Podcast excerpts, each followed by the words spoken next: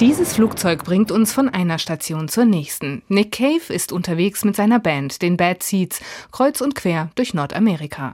Bei seinen Reisen immer dabei Spucktüten. Und diese nutzt der Sänger und Autor Nick Cave, um alles aufzuschreiben, was ihm in den Sinn kommt. Es sind Beobachtungen, Erinnerungen, Träume.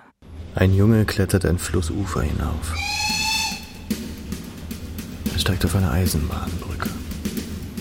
Er ist zwölf Jahre alt.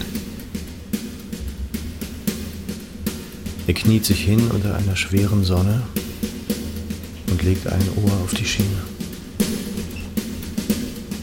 Die Schiene vibriert nicht.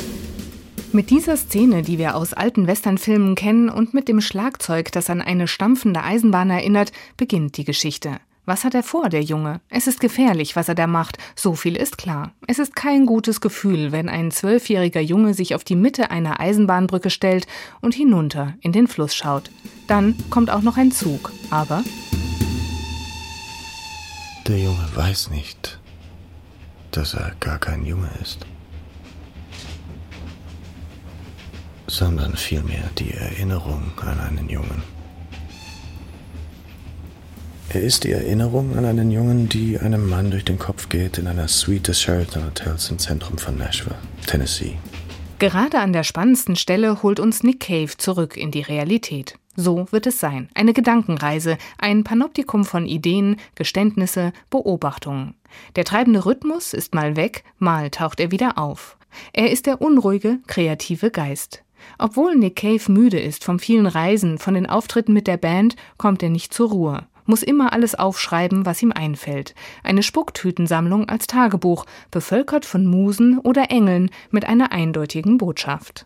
You must take the first step alone.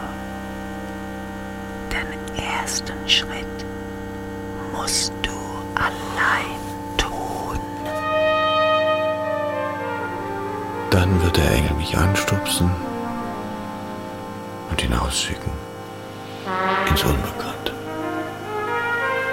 Also los. Auf dieser Reise, immer wieder akustisch markiert durch das Flugzeuggeräusch, tauchen auch Prominente auf. Wir treffen auf Johnny Cash oder Brian Ferry in Badehose in seinem Pool. Seit drei Jahren habe ich keinen Song mehr geschrieben, sagte er. Warum? sagte ich. Was ist los? Er zeigte mit unsicherer Hand herum. Es gibt nichts, worüber man schreiben könnte. Dann stieß er sich ins Wasser ab.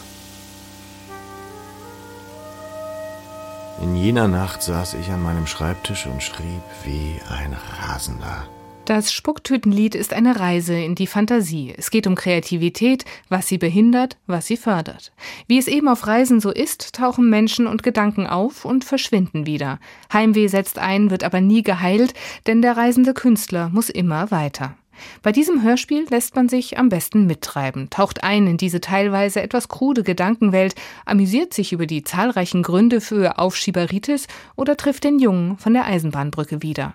Hörspielregisseur Kai Green hat hier einmal mehr einen dichten Soundkosmos geschaffen, der einen rein und mitzieht, fein abgestimmt mit der Musik von Tawater, die nicht nur illustriert, sondern wahrhaft mitspielt. Dazu kommt die in Sprache und Gesang bezaubernd verführerische Tilda Swinton, die kecke Paula Bär und ein melancholischer Alexander Fehling, der mal verträumt flüstert, mal vor sich hin murmelt und dann wieder so erzählt, dass man ihm alles glaubt, einfach alles. Für dieses Spucktütenlied mit dem schönen Untertitel Ein langes Liebeslied in Zeitlupe empfiehlt es sich, sich mit einem Kopfhörer an einen ruhigen Ort zurückzuziehen und die Reise anzutreten. Aber Achtung, Schwindel könnte auftreten, eine Spucktüte wird man aber nicht brauchen, höchstens für die Notizen danach.